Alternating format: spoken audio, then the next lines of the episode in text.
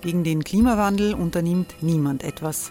Wer hat, dem wird gegeben werden. Und Frauen verdienen weniger. War ja immer schon so. Man ärgert sich und macht weiter. Was aber, wenn nicht? Wir haben eine Idee. Die Falter Arena macht die Bühne frei für Menschen und Projekte, die das Land verändern. Mein Name ist Eva Konzett. Ich leite das Politikressort im Falter. Und am Sonntag, den 26. Mai, veranstalten wir im Wiener Stadtsaal die nächste Falter Arena. Mit dabei unter anderem der ehemalige Politiker und Neosänger Matthias Strolz, Theresa Imre von Markter, Sonja Jöchtel von Love Politics oder Kari Ochsner von Ochsner Wärmepumpen. Machen statt jammern. Wir schauen uns an, wie das funktionieren kann. Kommen auch Sie vorbei. Alle Informationen und Tickets finden Sie unter falter.at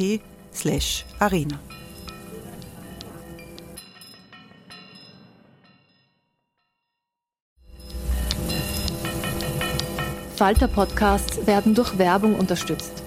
Das hilft bei der Finanzierung unseres journalistischen Angebots. Falter Radio, der Podcast mit Raimund Löw.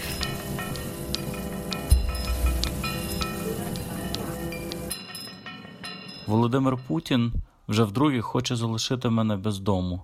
Проснувшись і прочитав новості році, коли Нема о про що, що російські війська я маю повернутися до своїх людей. Ми всі знали, що коли я не знала, що йому сказати, коли він стояв у дверях зі своїм рюкзаком. Лише подумала. Зараз і чоловік іде на війну. Sehr herzlich willkommen, meine Damen und Herren, im Falter Radio. Was Sie soeben gehört haben, das sind Originalstimmen von Ukrainerinnen und Ukrainern, die aus ihrem Alltag im Krieg berichten. Für diese Sendung haben Schauspielerinnen und Schauspieler des Wiener Burgtheaters diese Kriegserfahrungen vertont. Die Geschichten, die Sie gleich hören werden, stammen von Menschen, die bis zum 24. Februar ein ganz normales Leben geführt haben, als Bürgerinnen und Bürger eines freien Landes, als Mütter, Väter, Töchter, Söhne, als Lehrerinnen, Journalisten oder IT-Fachleute. Dann kam der russische Angriffskrieg und seither wissen sie am Abend oft nicht, ob sie die Nacht noch überleben werden. Gleich nach dem Beginn der russischen Invasion in der Ukraine hat der Falter ein Projekt gestartet. Wir haben Frauen und Männer aus verschiedenen Teilen des Landes und zwei aus Russland gebeten, uns über ihren Alltag zu erzählen. Ihre Auswahl erfolgte mehr oder weniger willkürlich über langjährige persönliche Kontakte, genauso wie über Zufallsbekanntschaften, die sich in der Folge ergaben. Es war nicht abzusehen, was der Krieg mit ihnen machen würde. Die Einträge wurden entweder von den Betroffenen selbst verfasst und dann übersetzt oder bei Telefongesprächen protokolliert. Thematische Vorgaben hat es nicht gegeben. Zensur hat nicht stattgefunden. Fakten wurden überprüft, soweit das möglich war. Gesammelt wurden die Einträge von Eva Konzett, Katharina Kropshofer und Martin Staudinger. Für unsere Gesprächspartner ist seit Kriegsbeginn nichts mehr so, wie es vorher war, und es wird wohl auch nie wieder so sein. Nur eines ist vielleicht tröstlich, auch wenn ihr Leben längst nicht mehr normal zu nennen ist, sie haben es zumindest behalten. In diesem Podcast kommen sie mit Hilfe von Schauspielerinnen und Schauspielern des Wiener Burgtheaters zu Wort. Sie hören Barbara Petritsch, Felix Kammerer, Johannes Zirner, Nikolaus Brieger, Petra Morce, Sabine Haupt, Stefanie Dvorak, Nils Strunk und Markus Meyer. Donnerstag, 24. Februar. Butscha, nördlich von Kiew. Aida Kalilov, Angestellter. О четвертій ранку ми прокинулися від звуку пролітаючих над нашим будинком ракет, вибухів та гулу літаків, що Um 4 Uhr früh sind wir aus dem Schlaf gerissen worden. Schüsse, Granateinschläge, Explosionen und der Lärm von Luftangriffen. Die Wohnung, in der ich mit meiner Frau und meiner Tochter in den vergangenen Jahren gelebt habe, liegt in der Stadt Butscha, keine zehn Kilometer vom Flughafen Hostomel entfernt. Dort sind anscheinend schwere Kämpfe im Gange. Wladimir Putin will mir schon zum zweiten Mal meine Heimat nehmen. Zum ersten Mal musste ich 2014 von der Krim fliehen und mir hier eine neue Existenz aufbauen. Ich will mich nicht auch von hier vertreiben lassen. Wir haben uns entschlossen, vorerst zu bleiben. Donnerstag, 24. Februar, St. Petersburg. Evgenia O., Studentin.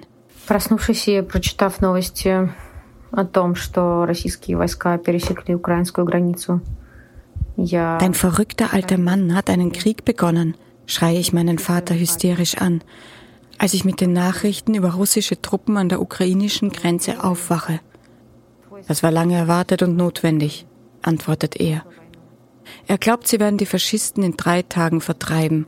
Nichts davon würde uns betreffen. Donnerstag, 24. Februar. Vor Adelberg. Везеволод Кожем'яко. Unternehmer. Нема про що думати. Я маю повернутися до своїх людей. Ми всі знали, Es gibt nicht viel zu überlegen. Ich muss zurück zu meinen Leuten. Ich bin Honorarkonsul der Republik Österreich in Charkiw und pendle zwischen dort und Wien.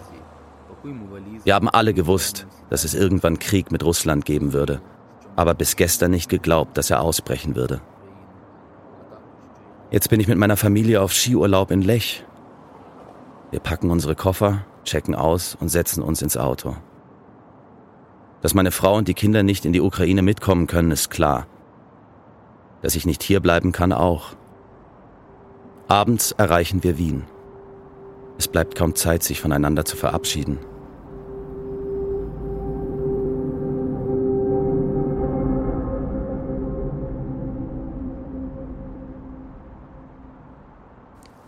Freitag, 25. Februar. Butscha. Aida Kalilov. In der Bevölkerung ist Panik ausgebrochen. Die Geschäfte wurden leer gekauft, die Geldautomaten geleert, Treibstoff musste rationiert werden. Bei uns funktionieren Strom, Gas und Wasser noch immer. Wir wollten also eigentlich bleiben. Aber die Schießereien werden immer heftiger. Deshalb haben wir uns entschlossen, unsere Sachen zu packen und uns in der Westukraine in Sicherheit zu bringen. Freitag, 25. Februar. Wien. Alexandra Sajenko, Kulturmanagerin, Ehefrau von Sevolod Es war ein seltsamer, chaotischer, überstürzter Abschied. Als sich Sevolod gerade zum Aufbruch fertig machte, klingelte ein Fernsehteam, um ein bereits länger vereinbartes Interview mit mir zu machen. Ich wusste nicht, was ich ihm sagen sollte, wie er da mit seinem Rucksack in der Tür stand. Ich dachte nur, mein Mann geht in den Krieg. Das ist doch alles Wahnsinn. Sonntag, 27. Februar, westlich von Charkiw. Vier Tage war ich unterwegs. Am 24. von Voradelberg nach Wien, am 25. weiter nach Polen, am 26. über die Grenze, dort wartete ein Freund auf mich. Dann mehr als 1000 Kilometer durch das ganze Land. Heute hatten wir Charkiw schon fast erreicht, als es dunkel wurde. Weiterfahren war zu gefährlich. Also noch eine Übernachtung in einer nahegelegenen Stadt. Ich habe die ganze Fahrt über gebetet, dass sich mein Volk erhebt und Widerstand leistet. Aber das ist ohnehin passiert. Sonntag, 27. Februar. Uschgorod, Westukraine. Aida Kalilov. Für die 800 Kilometer von Kiew an die Grenze haben wir 40 Stunden gebraucht. Überall Staus. Militärcheckpoints und russische Luftangriffe haben uns zusätzlich immer wieder aufgehalten. Am Wochenende sind wir dann in Uschgorod, der westlichsten Stadt der Ukraine, angekommen. Wir haben vor, hier ein paar Wochen zu bleiben und dann, je nach Entwicklung der Lage, zu entscheiden, was wir weiter tun. Meine Hoffnung ist, dass dieser Krieg bald endet.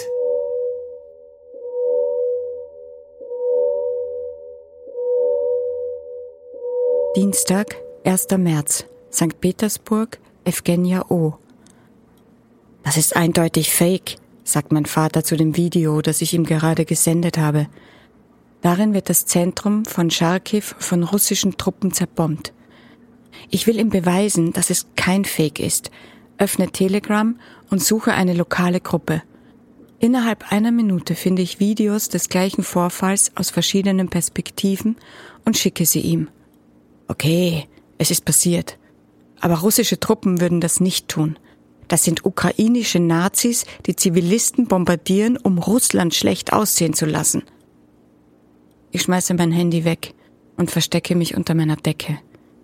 Seit Jahren ist mein Vater sowas wie ein Thermometer, um das Innere der Putin-Befürworter zu verstehen. Wenn er so denkt, dann denken wohl auch 50 Prozent der Russen gerade so.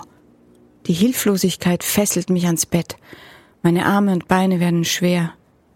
Ich hatte schon davor depressive Episoden, aber bisher habe ich nicht verstanden, was es heißt, wenn Depressionen das Aufstehen schwer machen.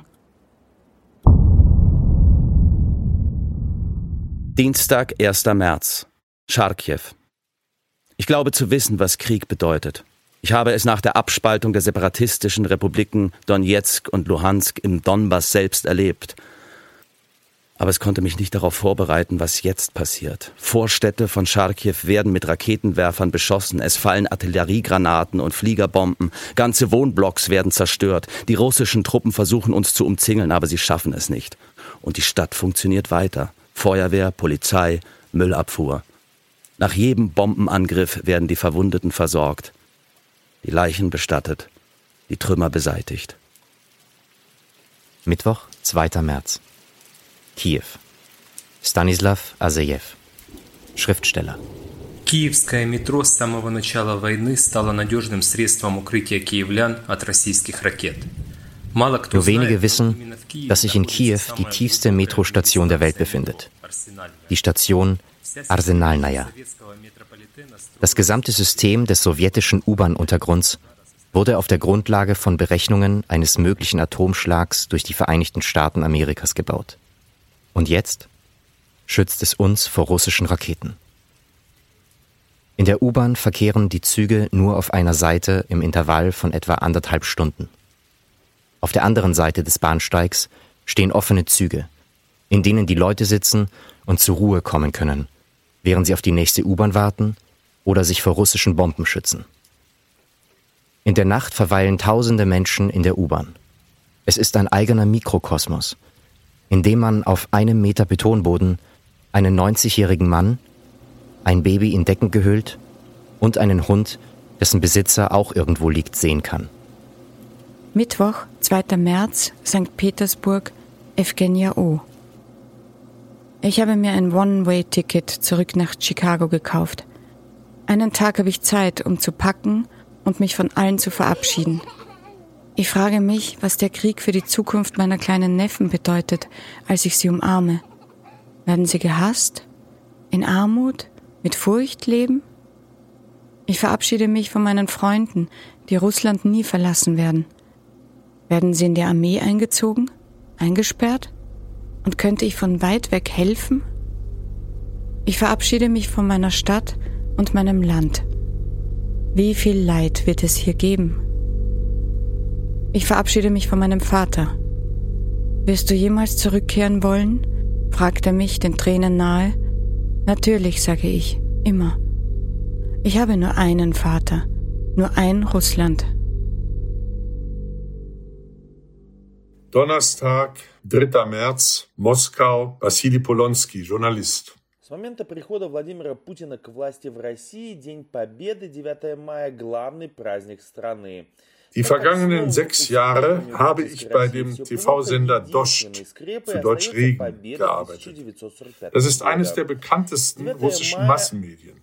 Dost ist ein unabhängiger TV-Kanal mit einem unglaublichen Kollektiv. Dost konnte man auf der Seite des TV-Kanals sehen, auf YouTube, anderen Social Media und in Kabelnetzen, die man ohne Antenne empfangen kann. Vorgestern hat die russische Regierung die Website von Dost blockiert. Danach hat der Telekanal seine Ausstrahlung gestoppt, weil die Regierung damit gedroht hat, Journalisten und Mitarbeiter strafrechtlich zu verfolgen. Dost war über die gesamte Zeit seiner Existenz, zwölf Jahre, immer um Objektivität bemüht. Seit Beginn der in Anführungsstrichen Spezialoperation Russlands in der Ukraine haben die Journalisten des Telekanals sich nie davor gefürchtet, dies als Krieg zu bezeichnen. Mittwoch, 9. März. Kiew. Stanislav Aseev. Was der Krieg in der Ukraine bedeutet, kann an vielen Dingen gemessen werden. Ich zeige Ihnen eine Seite des Krieges. Stellen Sie sich ein riesiges neues Wohnhaus in der Hauptstadt Kiew vor, das vor ungefähr zehn Jahren gebaut wurde. In diesem Haus, in einem der am meisten pulsierenden Viertel der Stadt, lebten vor zwei Wochen noch mehr als tausend Menschen, einschließlich unserer Familie. Letzte Nacht waren hier zwei Leute, der Manager des Wohnhauses und ich. Alle sind weg. Absolute Stille und Leere auf den Korridoren, in denen die russischen Granateneinschläge widerhallen.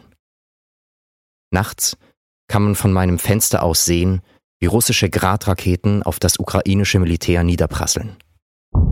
Ein unglaubliches Gefühl, wenn man von zu Hause aus in absoluter Stille sieht, wie das Gebäude von schweren Kalibern erzittert. In der Nähe sieht man Straßensperren und den dichten Rauch, der von den verbrannten Panzern der Besatzer am Horizont in den Himmel steigt. Topfpflanzen fügen der ganzen Situation noch einen besonderen Surrealismus hinzu. Zwei Wochen lang hat sie niemand in der Wohnung gegossen. Sie sind nicht einmal vertrocknet und stehen vor dem Hintergrund eines Fensters, hinter dem in der Ferne russische Panzer glühen. Alles scheint wie vorher. Jedoch lassen die schwarzen Rauchfahnen und die fernen Explosionen die Illusion heimischer Pflanzen verlöschen. Mittwoch, 9. März, Odessa. Karina Beigel-Zimmer, Lehrerin. In der Ukraine sagen wir, Kiew ist das Herz des Landes, aber Odessa ist seine Seele. Und für, Und für mich, mich, ist es die, die schönste Stadt, Stadt der, Welt. der Welt. Auch jetzt, Auch jetzt wo alle Cafés geschlossen und die Strände vermint sind und uns immer wieder der Luftalarm oder eine Explosion erschreckt. Ich lebe seit meiner Geburt hier, bin Lehrerin und unterrichte Deutsch an einer Schule. Meine Eltern sind alt und gebrechlich. Wir haben alle Angst, ganz klar. Gleichzeitig haben sich gestern lange Menschenschlangen auf der Straße gebildet, und zwar vor den Blumenhandlungen. Bei uns wird der Weltfrauentag groß gefeiert. Die Männer sind angestanden, um Blumen zu kaufen. Angst und Hoffnung, Verzweiflung und Mut. Das ist die Stimmung im Moment. In meiner Wohnung steht ein kleiner Koffer. Manchmal packe ich ihn ein, dann packe ich ihn wieder aus. Ich kann mich nicht entscheiden, was ich mitnehmen würde, wenn ich doch flüchte. Mein Leben, meine Freunde, meine Stadt, meine Heimat passen ja doch nicht hinein. Nein, ich werde nicht weggehen.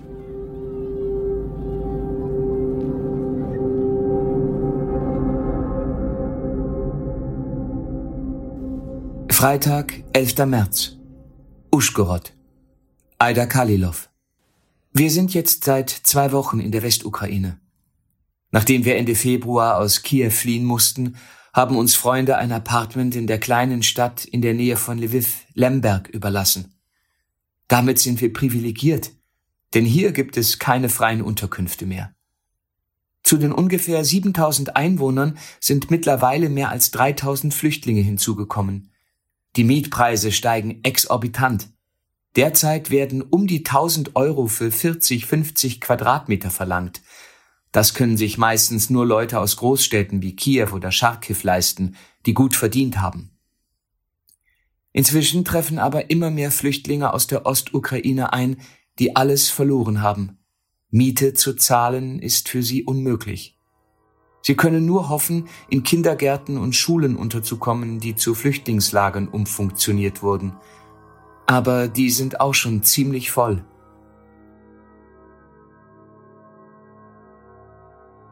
Sonntag, 13. März, nordwestlich von Kiew. Andri, Soldat. Ich bin Unteroffizier bei einem ukrainischen Infanteriebataillon, das Kiew verteidigt. Wir sind dauernd damit beschäftigt, auf russische Angriffe zu reagieren. Die Russen arbeiten wie im Zweiten Weltkrieg. Artillerie, Angriffswellen mit vielen Soldaten. Sie machen die Dörfer und Kleinstädte nördlich von Kiew dem Erdboden gleich. Sie können sie nicht einnehmen, also zerstören sie einfach die gesamte zivile Infrastruktur. Vor ein paar Tagen sind wir in Kontakt mit einer ihrer Aufklärungseinheiten gekommen. Wir standen uns auf einer kleinen Straße in einem Dorf gegenüber, vielleicht 130 oder 150 Meter voneinander entfernt. Wir haben entschieden, uns auf kein Feuergefecht mit ihnen einzulassen. Aber nur, weil der Bataillonskommandant bei uns war. Ein wirklich tapferer Offizier. Ich musste ihn drei oder viermal bitten, hinter mir in Deckung zu gehen. Und so jemanden wie ihn wollten wir auf keinen Fall verlieren. Andernfalls hätten wir sofort angegriffen. Montag, 4. März, Odessa, Karina Beigelzimmer. Nach der kriegsbedingten Unterbrechung hat der Unterricht wieder begonnen, weil es zu gefährlich ist, zur Schule zu gehen, zwar nur online, aber immerhin. Meine Schülerinnen und Schüler haben sich so gefreut, einander wiederzusehen. Die Schulstunde hat uns aber auch daran erinnert, in welcher Situation wir uns befinden. Viele Kinder sind auf der Flucht.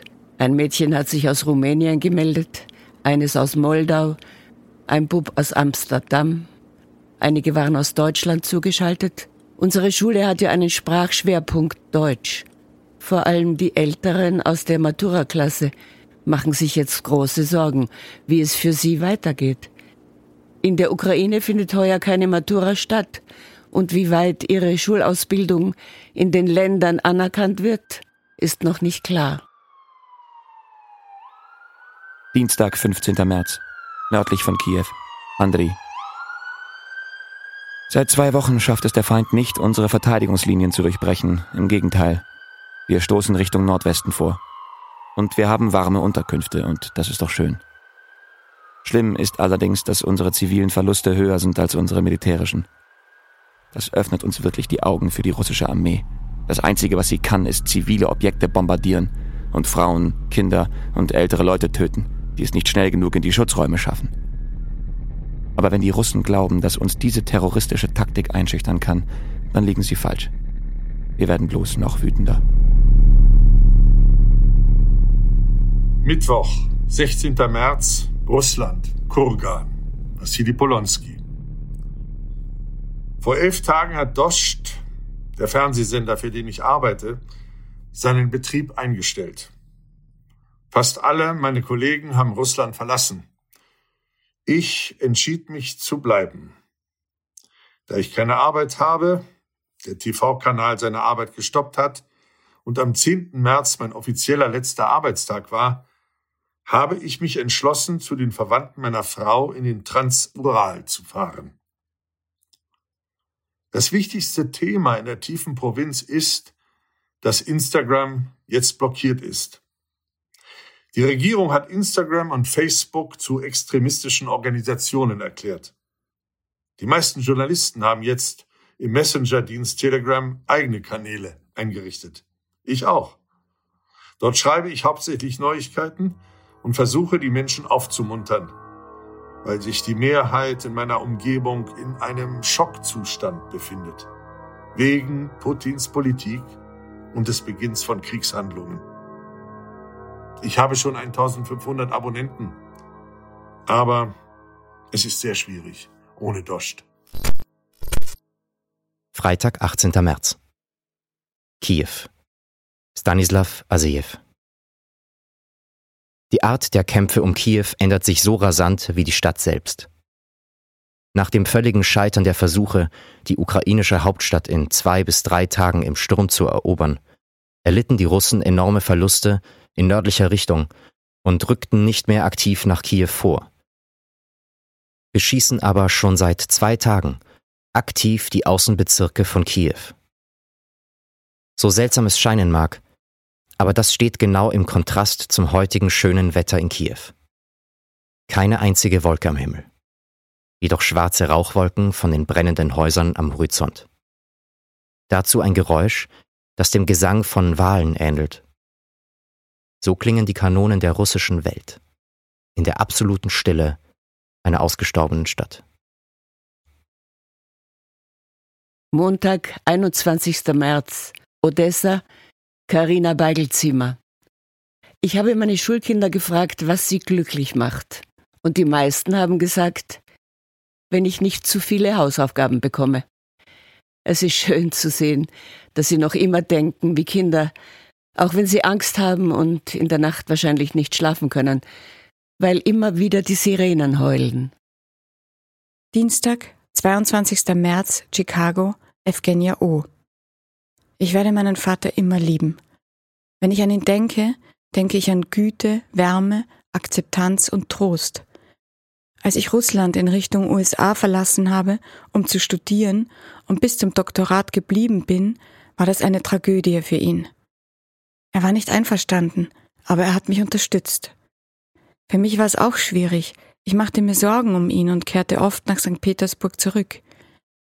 Ich kann den genauen Moment nicht identifizieren, in dem seine Liebe für Putin zumindest gleich groß, wenn nicht sogar größer als seine Liebe zu mir wurde. Irgendwann wurde das Fernsehen ein unverzichtbarer Teil seines Lebens und Putin sein Held.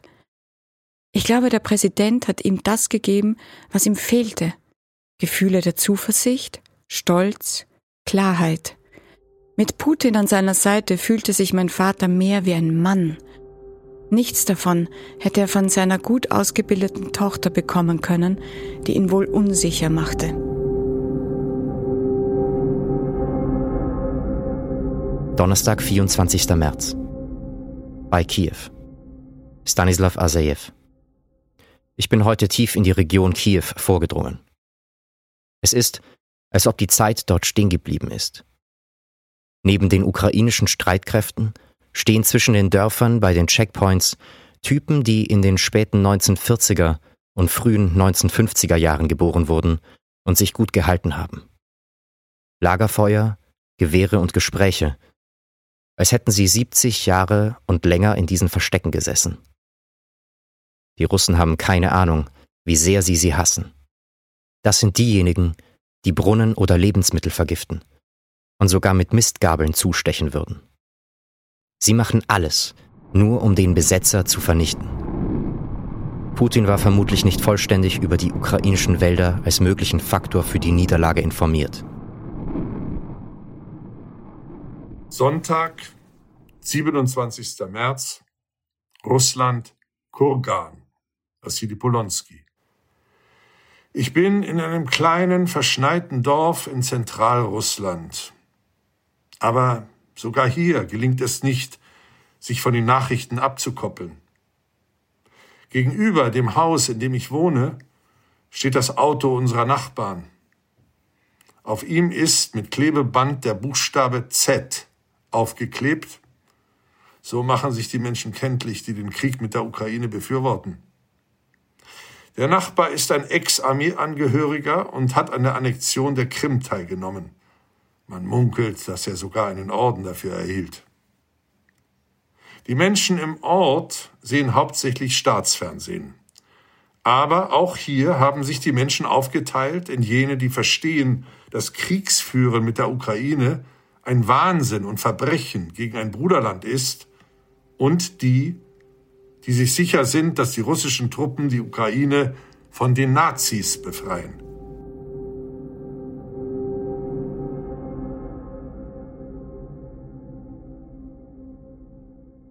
Montag, 28. März. Charkiw. Heute ist es ein bisschen ruhiger. Das heißt, die Russen schießen zwar mit Artillerie, aber es kommen keine Raketen. Vor der Stadt wird weiterhin gekämpft. Eine Siedlung dort ist inzwischen nur noch Schutt und Asche. Sie wurde zuerst von den Invasoren erobert, dann von unseren Leuten zurückerobert und gestern wieder angegriffen. Jetzt steht dort kein Haus mehr. Und wir haben uns an all das gewöhnt. Für uns ist es, ich hätte fast gesagt, normal.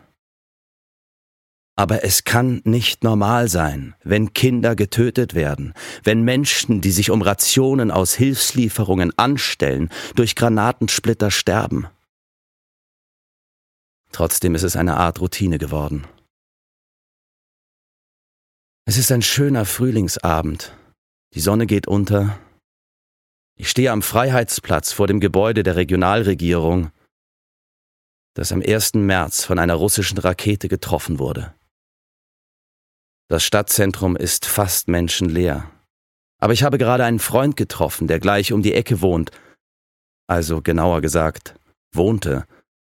Denn bei der Explosion sind auch bei ihm alle Fensterscheiben herausgeflogen, er kann seine Wohnung nicht mehr benutzen. Aber er war gerade dort und hat noch ein Stück genießbaren Käse im Kühlschrank gefunden. Den werden wir heute essen. Und ich denke mir, wenn uns der Krieg irgendetwas lehrt, dann das Zu erkennen, was wirklich wichtig ist und was nicht.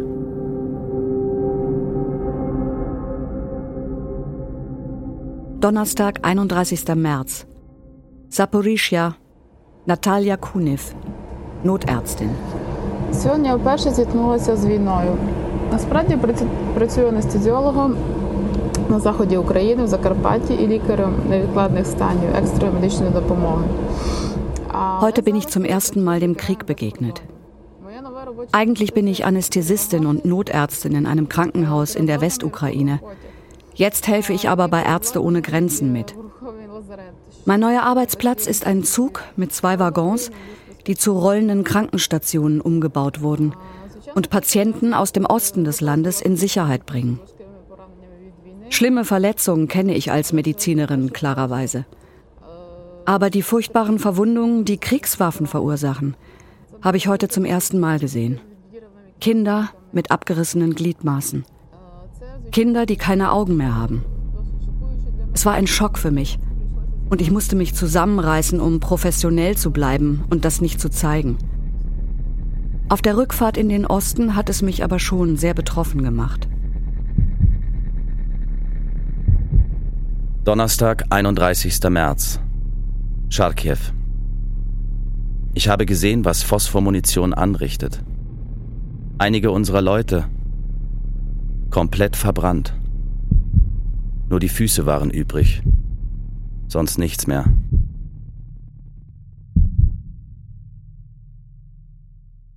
Freitag, 1. April. Wien. Alexandra Sajenko. Ich telefoniere selten mit Sevolot. Wir schicken uns lieber Textnachrichten. Es ist schwierig, sich zu unterhalten, wenn man bombardiert wird. Vom Krieg erzählt er kaum etwas. Und ich frage auch nicht danach. Montag, 4. April. Bucha. Stanislav Asejew. Wenn es in der Nähe der Stadt ein Meer gäbe, könnte die Stadt als Ferienort bezeichnet werden. Zwischen den Kiefern stehen kostspielige Elite-Einfamilienhäuser oder neue Wohnkomplexe. Genauer gesagt, sie standen. Einige von ihnen wurden von den Russen niedergebrannt und die neuen Hochhäuser wurden wie aus Neid extra beschossen. Wenn man durch den Bereich der Cottages in Bucha fährt, sieht man viele Haustiere mit Halsbändern, die geduldig an den Toren verlassener Häuser sitzen und auf ihre Besitzer warten, deren Häuser geplündert wurden. Wahrscheinlich wurden auch die Besitzer getötet. Heute haben wir hinter dem Haus Nummer 6 in der Staro-Jablonskaja Straße, direkt im Hof, fünf verbrannte Leichen gefunden, die in Stücke gerissen wurden. Eine Leiche war ein Kind. Und wahrscheinlich war es eine ganze Familie, da in der Nähe ein zerschossenes Auto stand. Die Russen töteten sie brutal und steckten sie dann in Brand. Ein paar Meter von all dem entfernt liegt ein von hungrigen Hunden angenagtes Bein herum. Und das alles vor der Kulisse von Pinien und einem im ruhigen Butscha unberührten neuen Einfamilienhaus. Montag, 4. April. Uschgorod, Aida Kalilov. Heute habe ich mit Nachbarn telefoniert, die in Butscha geblieben sind. 40 russische Soldaten mit zehn Panzern haben sich eine Woche in unserer Siedlung eingenistet. Sie besteht aus fünf mehrstöckigen Gebäuden. In der Mitte ist eine Art Hof. Von den mehr als 400 Familien, die normalerweise dort wohnen, waren nur noch zehn da. Es gab weder Wasser noch Gas und Strom. In den Wohnräumen hatte es acht Grad Gekocht wurde im Keller des Hauses mit Nahrungsmitteln, die von den Geflüchteten zurückgelassen worden waren, und mit Wasser aus einem alten Brunnen. Nur wenige haben es gewagt, die Anlage zu verlassen. Einige von ihnen wurden verhaftet und gefoltert. Andere sind gar nicht mehr zurückgekommen. Zum Beispiel ein Mieter, den die Russen von einer Minute auf die andere beschuldigt haben, ein Spion zu sein. Nach fünf Tagen sind die Soldaten dann abgezogen. Vorher haben sie alle Wohnungen geplündert, die Autos am Parkplatz mit den Panzern niedergewalzt und die Gebäude vermint. Montag, 4. April, in der Nähe von Sumi. Andri. Wir verfolgen russische Einheiten, die im Nordosten von Kiew auf dem Rückzug sind. Sie laufen vor uns davon. Und wir sind jetzt wirklich gefährlich und wirklich wütend. Sie haben Kinder hingerichtet. Vor Bucha und Mariupol war das nur ein Krieg. Jetzt ist es für uns alle eine persönliche Sache. Die persönlichste, die man sich vorstellen kann. Dienstag, 5. April, in der Nähe von Sumi. Andri. Sie sind uns entkommen, verdammt. Sie haben sogar Brücken gesprengt, um uns abzuhängen. Wir sind so unfassbar zornig, dass wir sie nicht kriegen konnten. Wir wären ihnen am liebsten nach Russland hinübergefolgt, aber das hat unsere Militärführung verboten. Vielleicht hat man ja andere Pläne für uns. Wir brennen jedenfalls vor Wut. Sonntag, 10. April, USA, Evgenia O. Als ich nach zwei Jahren Pandemie zurück nach Russland kam, sah ich, dass mein Vater die schlimmsten Fernsehsender schaute, die mittlerweile Mainstream waren – die Wörter Ukraine, Amerika, NATO und Faschisten hörte man tausendmal am Tag durch die dünnen Wände unserer Wohnung, die noch zu Sowjetzeiten gebaut worden ist. Es war so unerträglich, dass ich anfing, Kopfhörer zu tragen, auch in der Nacht. Jetzt sind diese Kopfhörer zur Metapher für den Teil der russischen Gesellschaft geworden, zu dem auch ich gehöre. Vielleicht hätten wir schon lange unsere Fernseher aus dem Fenster schmeißen sollen. Hätte das etwas gebracht? Mit diesen Fragen werde ich mein Leben lang leben. Freitag, 15. April. Wien. Alexandra Sajenko. Am Anfang des Krieges konnte ich tagelang nicht schlafen und nicht essen. Zeitweise hatte ich das Gefühl, nicht einmal atmen zu können. Inzwischen ist alles Schreckliche Routine geworden. Menschen sterben, das passiert jeden Tag und es kann jedem passieren. Und andere Menschen leben weiter. Ich gehe herum wie früher, ich rede, ich lache, aber innen drin bin ich gelähmt und die Welt um mich nehme ich wie in Zeitlupe wahr. Mittwoch, 22. April, Odessa, Karina Beigelzimmer. Heute wollte ich mir zum Geburtstag selbst eine Freude machen und mir etwas in der Parfümerie kaufen. Aber ich habe nichts bekommen. Es gibt keine ausländischen Produkte mehr. Das gilt auch für die Lebensmittel. Die italienischen Dosentomaten, die ich immer so gerne gegessen habe, der Tee. Es ist nicht so, dass wir Hunger leiden müssen, aber es sind nur noch ukrainische Waren vorrätig. In anderen Landesteilen gibt es nicht einmal mehr die. Im Donbass zum Beispiel. Ich habe einer alten Frau dort immer wieder Lebensmittel geschickt, aber jetzt kommen meine Päckchen nicht mehr an bei ihr. Und zu kaufen gibt es auch nichts mehr. Ich habe die Stadtverwaltung angerufen, aber dort sagen sie nur, die Frau soll am besten nach Polen flüchten. Dabei kann sie fast nicht mehr gehen. Da denke ich mir wieder, eigentlich geht es uns in Odessa eh noch gut. Mittwoch, 22. April nördlich von Kharkiv, Andri. Heute Nacht war es wirklich brenzlig. Wir haben versucht, Kosacha Lopan zurückzuerobern. Das ist eine kleine Stadt in der Oblast Charkiv, ganz nahe an der russischen Grenze. Und dabei ist ein Fehler passiert, wie er in einem Krieg eben vorkommt. Wir waren zwar gut aufgestellt mit einer trainierten Jägerkompanie, Panzerrohren, gehärteten Fahrzeugen, aber wir hatten die Russen unterschätzt. Statt einem Infanteriezug lag dort ebenfalls eine ganze Kompanie also dreimal so viele Soldaten. Sie haben mit allem geschossen, was sie im Arsenal haben. Artillerie, Raketen, sogar Kampfhubschrauber sind gekommen. Ich habe noch nie im Leben so viele Explosionen gesehen und ich bin seit 2014 im Krieg dabei. Mich hat gerettet, dass ich ein paar hundert Meter weiter hinten war, weil ich mit dem MG drei Scharfschützen unterstützt habe.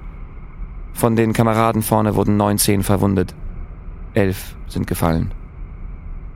Ein Sanitäter wurde von den Russen erschossen eine Sanitäterin, ins Bein getroffen. Als ich zu einem Auto zurückgekommen bin, war die Rückbank voller Blut, weil während des Gefechts Verletzte damit ins Feldspital gebracht wurden. Und ich hasse Blut. Besonders wenn es von Ukrainern vergossen wird. Aber ich würde gerne das Meer mit dem Blut der Russen rot färben. Wobei, keine Ahnung, ob es rot wäre. Ich glaube nämlich gar nicht, dass die Russen richtiges Blut haben.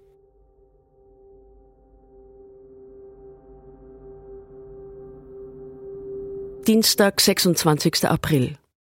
Wien. Alexandra Sajenko. Servolot war drei Tage lang in Wien. Bevor er angekommen ist, hatte ich Angst, einen anderen Menschen zu treffen. Leute werden im Krieg verrückt. Aber er ist der gleiche geblieben. Dass er stark ist, habe ich immer gewusst. Aber wie unfassbar stark, das zeigt sich erst jetzt. Samstag, 30. April 2022. Bucha. Stanislav Asejew. Bucha ist wieder eine ruhige und sogar blühende kleine Stadt. Der öffentliche Verkehr ist in Betrieb. Das Massengrab in der Nähe der Kirche ist mit Erde bedeckt und alle Überreste sind entfernt. Ein kleiner Hof in der Nähe eines Privathauses, in dem wir Anfang April die Leichen verbrannter Menschen gefunden haben, ist jetzt voller Autos von zurückgekehrten Hausbesitzern. In der Stadt wird die Strom- und die Wasserversorgung wiederhergestellt und der Bürgermeister zeigt seinem Gast, den ukrainischen Milliardär Viktor Pinchuk, das Projekt einer künftigen Gedenkstätte. Man will sie direkt auf dem Territorium der Kirche errichten, wo die örtlichen Toten begraben wurden. Der Dienst in der sowjetischen Armee habe ihn vor der Hinrichtung gerettet, sagt der Bürgermeister. Während des Verhörs stellte er sich als lokaler Gemeindearbeiter vor und erzählte von sich als sowjetischem Soldaten im fernen Osten. Montag, 2. Mai, Charkiw. Gerade ist wieder Luftalarm. Im Moment besteht zwar keine Gefahr, dass die Russen Charkiw einnehmen, aber dafür beschießen sie den Osten und den Norden der Stadt mit allem, was sie an Artillerie haben. In diesen Gegenden gibt es keinen Strom, kein Wasser, kein Telefon mehr. Ich habe mich inzwischen der Territorialverteidigung angeschlossen und kommandiere eine Einheit, für die ich verantwortlich bin. Davon zu laufen war für mich nie eine Option, aber inzwischen ist es noch weniger denkbar als je zuvor. Samstag, 7. Mai. Lviv, Natalia Kunev. Ich komme gerade zurück aus dem Donbass. Wir haben mit dem Zug von Ärzte ohne Grenzen ungefähr 30 Patientinnen und Patienten abgeholt. Verwundete, Kranke oder Leute, die beides sind, erkrankt und verwundet. Zum Beispiel einen Mann mit Schlaganfall, der auch noch bei einem russischen Angriff verletzt wurde. So etwas ist jetzt ganz normal. Es war also eine normale Reise. Übermorgen geht es wieder los. Odessa, Karina Beigelzimmer. 0 Uhr 12. Luftalarm.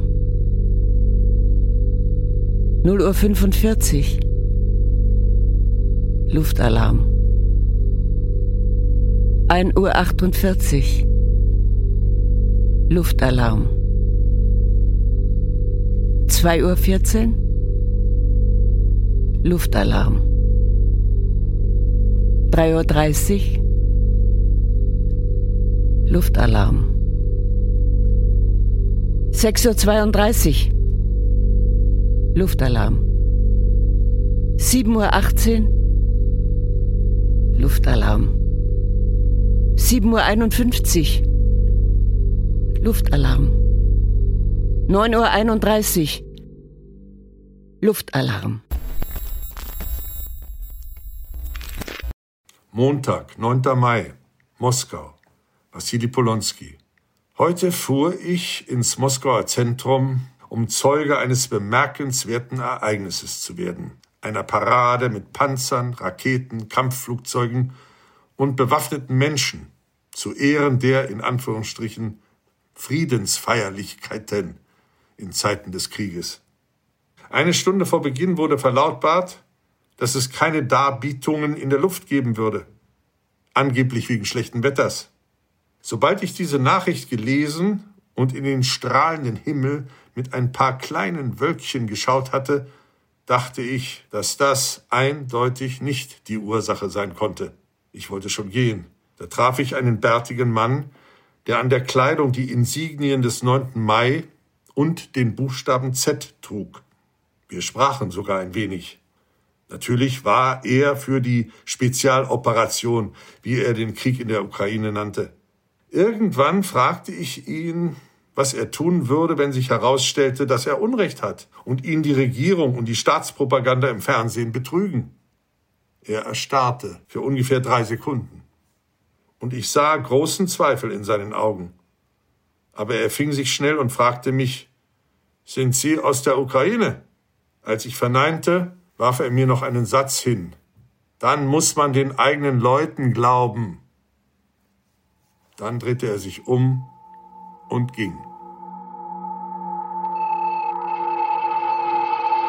Montag, 9. Mai, Chicago, USA, Evgenia O. Endlich kann ich wieder arbeiten und mich konzentrieren. Aber nur weil ich aufgehört habe, Nachrichten zu lesen. Davor hat mich das alles in eine tiefe Depression gestürzt. Ich habe mich so hilflos gefühlt, schuldig. Deswegen habe ich angefangen, hier Leute zu vernetzen. Wir haben ein kleines Benefizkonzert veranstaltet.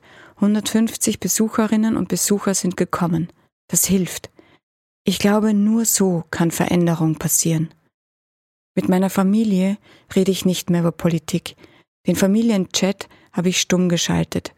Nur manchmal schaue ich mir die Videos und Fotos meiner Cousins und Cousinen an. Mit ihnen über die Ukraine zu sprechen, wäre Energieverschwendung. Energie, die ich woanders reinstecken kann. Aber natürlich bin ich auch extrem gestresst. Vor allem, weil mein Vater große Gesundheitsprobleme hat. Ich weiß nicht, ob und wann ich zurück nach Russland muss, um mich um ihn zu kümmern. Die Tatsache, dass ich zwischen meiner eigenen Sicherheit und der Fürsorge für meinen Vater entscheiden muss, ist furchtbar. Dienstag, 10. Mai, östlich von Kharkiv. Andri, Heute früh war ich an einer Operation nahe der Grenze zu Russland beteiligt. Wir haben zwei kleine Dörfer gesäubert. Die Russen sind geflohen und haben alles liegen und stehen lassen. Gefallene, Fahrzeuge, Waffen, darunter einen ihrer modernsten Panzer und ein Artilleriegeschütz, das sogar Nukleargranaten verschießen kann. Man stellt sich das vor. Und sogar versprengte Kameraden, die vom Rest der Truppe getrennt worden waren. Wir drängen sie also zurück, aber es ist hart. An der Front sieht vieles anders aus als im Fernsehen oder im Hauptquartier. Wir haben Verluste. Wir haben Verwundete. Doch immerhin wissen wir, die Russen haben mehr Verluste und Verwundete. Donnerstag, 12. Mai. Wien. Alexandra Sajenko. Jeder Tag beginnt damit, dass ich auf WhatsApp checke, wer alles Guten Morgen in die Familiengruppe geschrieben hat. Mein Mann ist weiterhin in Kharkiv. Meine Eltern leben in einer kleinen südukrainischen Stadt, die von den Russen besetzt ist. Sie waren politisch aktiv. Deshalb müssen sie befürchten, verhaftet und gefoltert zu werden. Oder Schlimmeres. Wenn ich einen guten Morgen von ihnen finde, bin ich erleichtert. Denn das heißt, sie leben noch.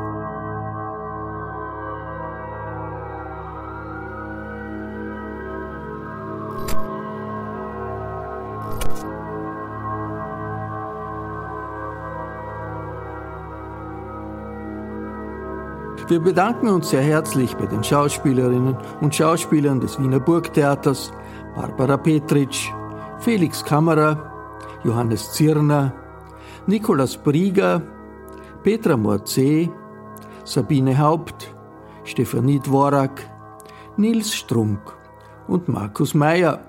Sie hatten sich bereit erklärt, den neuen Frauen und Männern aus der Ukraine und Russland, die für uns Tagebuch geführt haben, ihre Stimme zu leihen. Ich verabschiede mich von allen, die uns auf UKW hören, im Freirad Tirol und auf Radio Agora in Kärnten. Stimmen aus der Ukraine und aus der Zivilgesellschaft in Russland können Sie regelmäßig im Falter lesen. Ein Abonnement des Falter ist eine gute Idee. Ein Falter-Abo oder auch ein Probeabo können Sie im Internet bestellen über die Adresse abo.falter.at. Ursula Winterauer hat die Signation gestaltet, Miriam Hübel und Philipp Dietrich betreuen die Audiotechnik im Falter. Ich verabschiede mich bis zur nächsten Folge.